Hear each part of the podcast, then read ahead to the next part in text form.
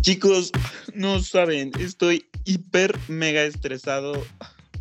No, no, no aguanto, en verdad no aguanto.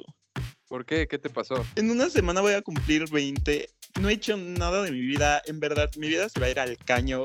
No, no sabes, ¿eh? 20 años y no he hecho nada, no he logrado nada, ninguna de mis metas que tenía planeadas, no he logrado absolutamente nada. O sea, ya oficial, mi vida se fue al caño. No te preocupes, creo que estamos en el clímax de nuestra edad y todavía tienes tiempo para hacer todo lo que te propongas.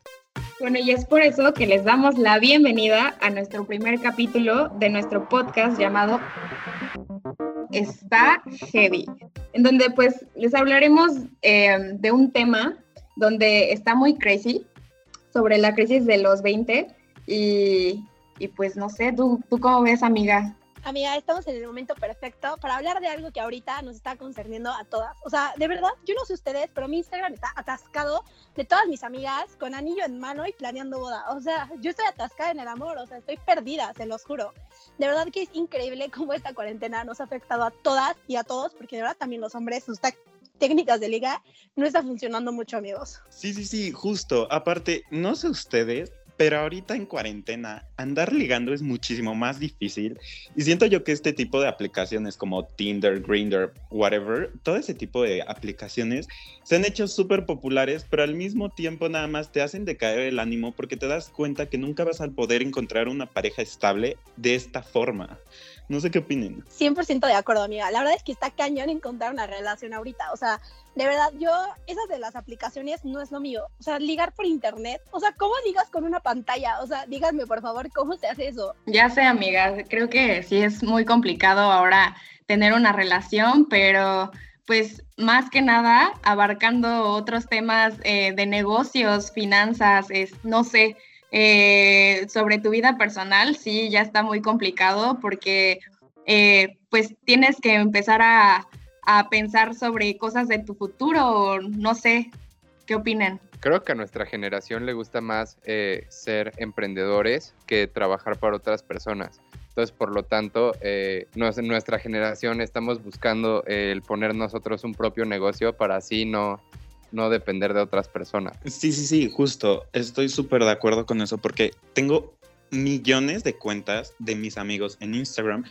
que todo el tiempo están publicando que ya iniciaron su nuevo negocio, que ya tienen una nueva forma de vida en la que van a poder ganar dinero. Y yo me quedo así como de, a ver, o sea, relájate, neta, está súper a tiempo, porque yo siento que todo este tipo de cosas como negocios, de que de ropa, de accesorios y todo esto se están haciendo súper populares, pero al mismo tiempo lo están haciendo como por un em, desesperación de intentar tener ingresos ya a su corta edad, porque pues no sé ustedes, pero al menos a mí desde hace mucho tiempo, mis padres llevan una rachita donde me están diciendo a cada rato que a mi edad, ellos ya tenían dos mansiones y 500 coches. O sea, ni ellos se lo creen, pero yo siento que eso también influye mucho en el que nosotros todo el tiempo querramos estar teniendo ingresos y se creen este tipo de negocios que en algún momento yo considero que van a fracasar porque no tienen ni pies ni cabeza. Sí, amiga, justo, o sea, siento que tenemos ahorita una generación en donde quieren todo súper fácil, quieren todo rápido, que Google les da las respuestas para todo, pero nos falta la constancia, nos falta luchar por lo que queremos, nos falta ya saben, ¿no? Eso que nuestros papás nos decían, bueno, a mí me acuerdo que mi mamá me decía que cuando ella necesitaba un libro, no era como que buscaba en internet, no, o sea, tenía que ir a las bibliotecas, tenía que ir a las papelerías, o sea, de verdad era difícil conseguir las cosas y ahorita, hoy en día, tenemos todo súper fácil, o sea, podemos pedir comida, podemos pedir ropa, podemos pedir accesorios, podemos pedir lo que queramos por internet y nos llega al día siguiente o, o hasta ese mismo día.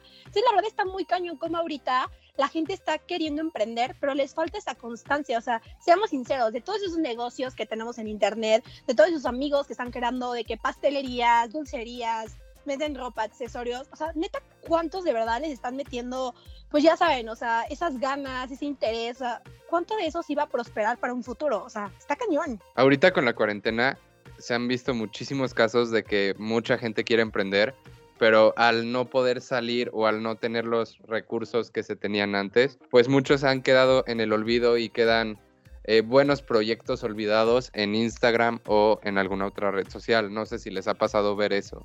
Sí, sí, sí, claro, fue justo lo que yo estaba diciendo, que en verdad da como mucha tristeza ver que nuestros amigos ya están como súper preocupados y están, se ven hasta desesperados creando ese tipo de páginas y ese tipo de negocios que la verdad, insisto yo, no creo que vayan a tener ningún tipo de futuro porque no tienen ninguna planeación ni financiera ni estructural de un negocio para poder prosperar. Simplemente los abren y a ver si pega, porque al menos yo también, no sé ustedes, pero yo me guío muchísimo por lo que veo en redes sociales y veo que a cada rato los influencers ya están abriendo nuevos negocios y nuevos emprendimientos, pero también hay que ser sinceros que ellos tienen una planeación económica y a futuro muy cañona, cosa que nosotros no tenemos y creemos que es así de fácil como abrir una cuenta de Instagram y ya tenemos un negocio súper mega guau.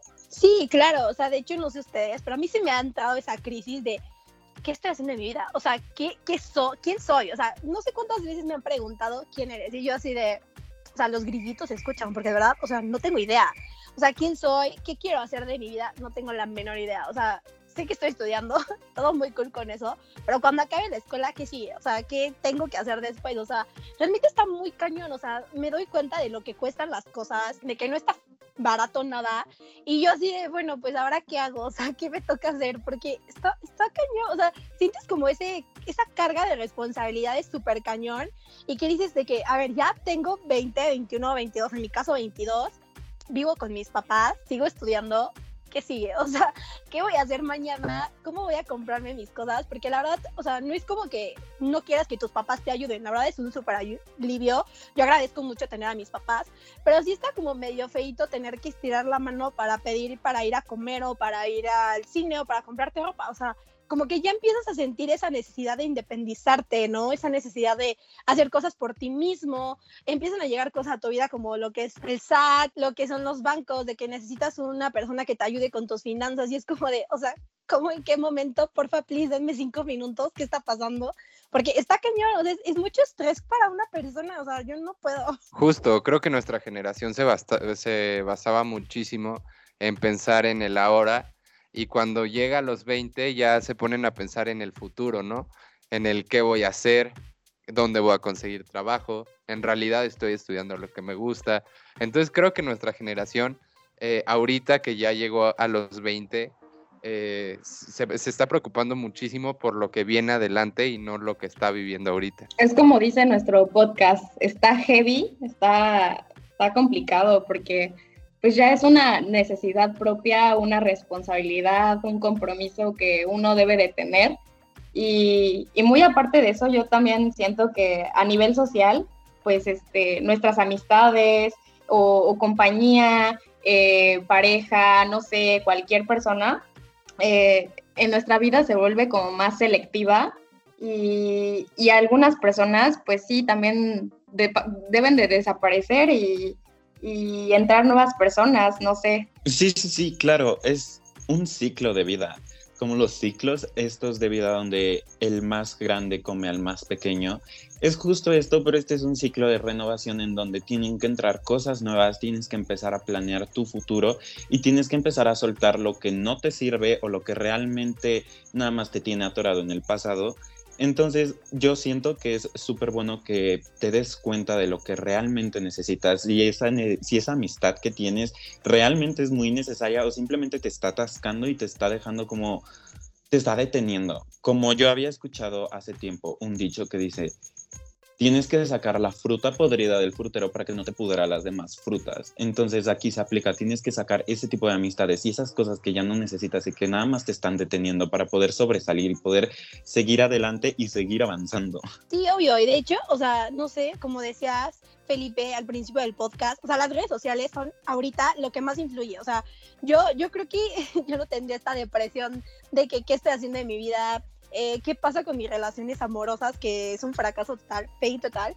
si las redes sociales no existieran. O sea, si no estuvieran mis redes sociales atascadas de parejas felices, o sea, la verdad que cool, o sea, felicidades por ellos, pero uno como soltero aquí, pues está feo, o sea, sí te dice como, pues se me está yendo el tren, o sea, ya me quedé quedada total, ya llévenme al a hacerme monjita ahorita porque está cañón. Entonces, de verdad las redes sociales en serio tienen un factor súper influyente en nosotros, en donde ves a todo el mundo creyendo, o sea, creando su vida perfecta, de que se van de viaje con sus novios, ya tienen sus coches, viven solos, o sea, es como, de verdad, yo no estoy haciendo nada en mi vida y, o sea, no es por aquí contar desgraciadas de mis cosas, pero me pasó justo, o sea, yo tenía 21, estaba estudiando otra carrera, dos años en una carrera, y de repente llegó un punto en mi vida en donde digo, no es lo que yo quiero. Entonces sí me dio una crisis muy cañona, me dio ansiedad horrible porque era como, ¿qué hago? O sea, ¿qué hago? O sea, uno, ¿cómo se lo digo a mis papás? O sea, ¿cómo le dices a tus papás que después de dos años de estudiar una carrera, no, pues ya, muchas gracias, pero ya no quiero? O sea, ya los habías hecho gastar dos años en una colegiatura que no estaba nada barata y decirles como, no, pues ya no. Y más también como una crisis, o sea, a mí me pasó una crisis súper personal, sea, interior mía, que era como, ¿qué estoy haciendo en mi vida? O sea, en verdad estoy tomando la decisión correcta, me estoy equivocando, o sea, en verdad es lo que yo quiero y era como ese miedo de, me cambio y al final me arrepiento, pero no me cambio y me voy a arrepentir toda mi vida. O sea, era como un choque interno súper cañón que yo creo que está bien, o sea, está, está muy sobrevalorado a las personas que no pueden cometer errores. O sea, no sé por qué ahorita hacen creer a todos que tenemos que ser perfectos. O sea, como por, o sea, perdón, pero nadie aquí es perfecto y todos cometemos errores y se vale, o sea, creo que no está mal cometer errores. Ya escucharon, amigos, no suban fotos con sus parejas que Fer se pone celosa. Entonces, eh, ya saben, si alguno de los oyentes aquí eh, está interesado en Fer, pues la pueden contactar, ¿no, Fer? Justo. Ay, sí, ya hagan paro, ¿eh? Days, vamos a sacar aquí Sí, las sí, sí, para please. todos, please. Amiga, Tinder, quedé. Sí, es súper. Sí, ya Oh. vamos a usar este podcast como encontrar pareja, ¿no? Eso puede ser nuestro tercer capítulo, ¿no? Cómo encontrar una pareja por podcast. Sí, sí, sí, justo. Pero mira, retomando así súper mega rapidito el tema que estabas diciendo de esta crisis en las que te preguntas quién eres, qué estoy haciendo en mi vida, yo siento que es súper válido porque en lo personal yo he tenido mil crisis de estas, pero son súper bonitas porque al final te das cuenta y te aprendes a conocer a ti mismo, te aprendes a darte cuenta qué es lo que te gusta, qué es lo que no te gusta. Y esto está súper mega válido porque así te das cuenta cuál es el camino que quieres y cuál es el camino que estás trazando para tu vida y estás súper mega tiempo de cambiarlo y decir como, de, ok, esto no me gusta, vamos a hacer un cambio.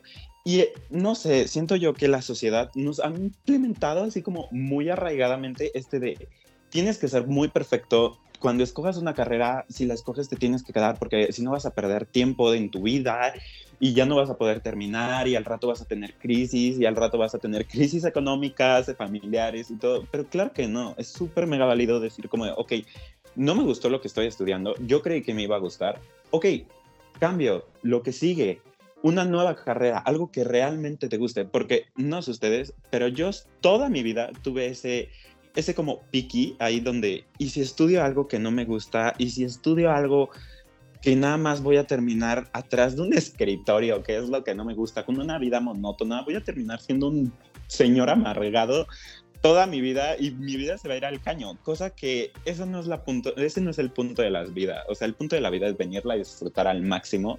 Y pues no sé, y también tomando el tema de las redes sociales, yo siento que también tenemos que darnos cuenta que las redes sociales y nuestros amigos y nuestros conocidos, todos los que están ahí metidos en nuestras redes sociales, a los que vemos diario, nada más están generando una vida falsa. O sea, ¿cómo les explico que no todas las parejas son perfectas? No todos se van de viaje. Tú no sabes si detrás de esa foto que subieron besándose tienen un mega problemón porque a ella no le gustó que saliera con sus amigos él. O tú no sabes si esa foto que subió en un viaje súper mega fancy y súper mega cool realmente fue financiado por algo súper, no sé, algo, o sea, a lo que quiero llegar es, tú no sabes si por esa foto que subió no tiene problemas económicos cañones, pero tú lo ves y dices, wow, quiero su vida porque es perfecta. Pero claro que no, nadie lleva la vida perfecta, nadie es perfecto y de eso nos tenemos que dar cuenta.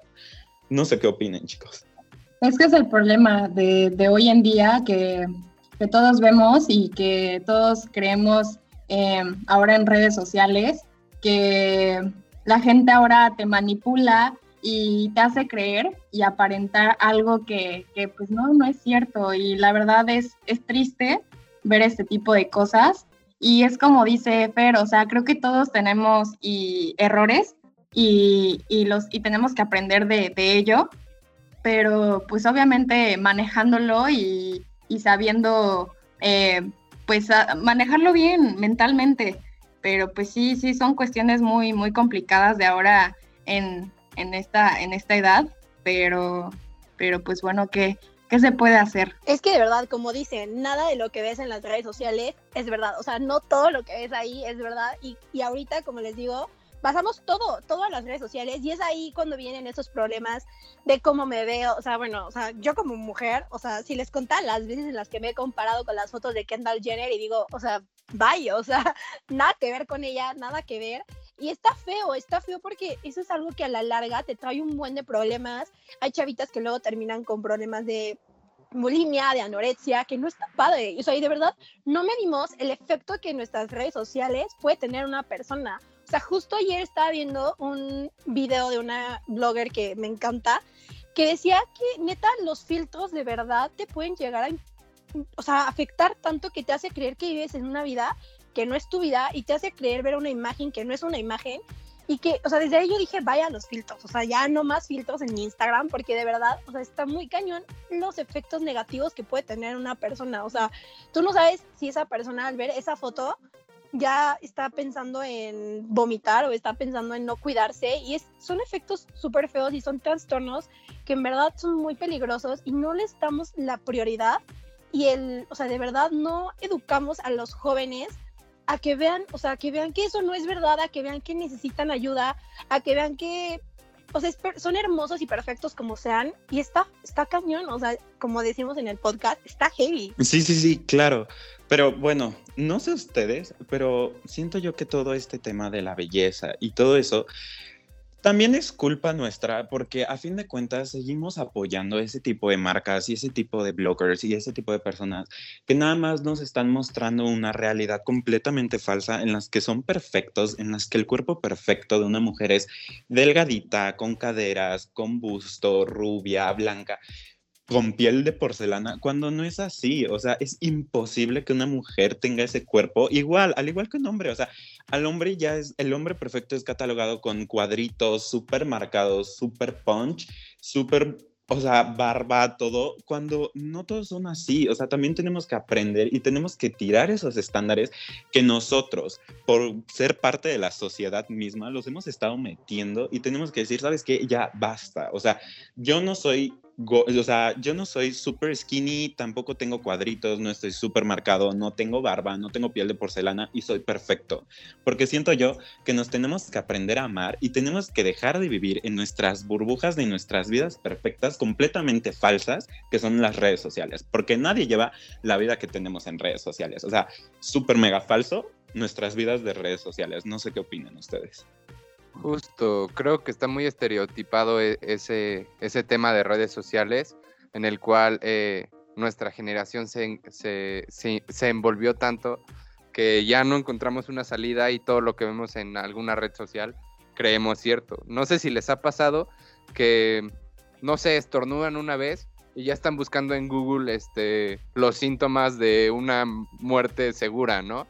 O sea, creo que ya es algo que, que tenemos muy, muy adentro de nosotros eh, el estar como estereotipados por, por eso que vemos. Sí, cañón, y es ahí cuando te empieza la crisis, cuando empiezas a sentir esa ansiedad, y no es ya tanto como de el momento, sino cómo te ves, qué está pasando y qué vas a hacer con tu futuro, porque yo no sé ustedes, para mí la palabra futuro me da un terror horrible, o sea, yo digo, o sea, no sé ni qué voy a hacer mañana y tú ya me estás preguntando qué voy a hacer de mi futuro, o sea, en serio siento que es como una caja llena de sorpresas, pero sorpresas no tan bonitas, porque en verdad, o sea, queremos todo tan rápido y queremos todo tan fácil que creemos que, como decíamos al principio, o sea, con una cuenta de Instagram donde vendemos pasteles, o sea, yo no digo que no, maybe sí podemos conseguir un buen negocio, pero luego no, o sea, como que creemos que haciendo eso ya vamos a ser millonarios y vamos a tener la vida de las Kardashian, cuando no, o sea, en verdad necesitamos trabajar por nuestro futuro, tenemos que empezar a, darnos cuenta que, a ver, estamos viviendo hoy aquí, somos felices aquí y aquí hay que vivir, o sea,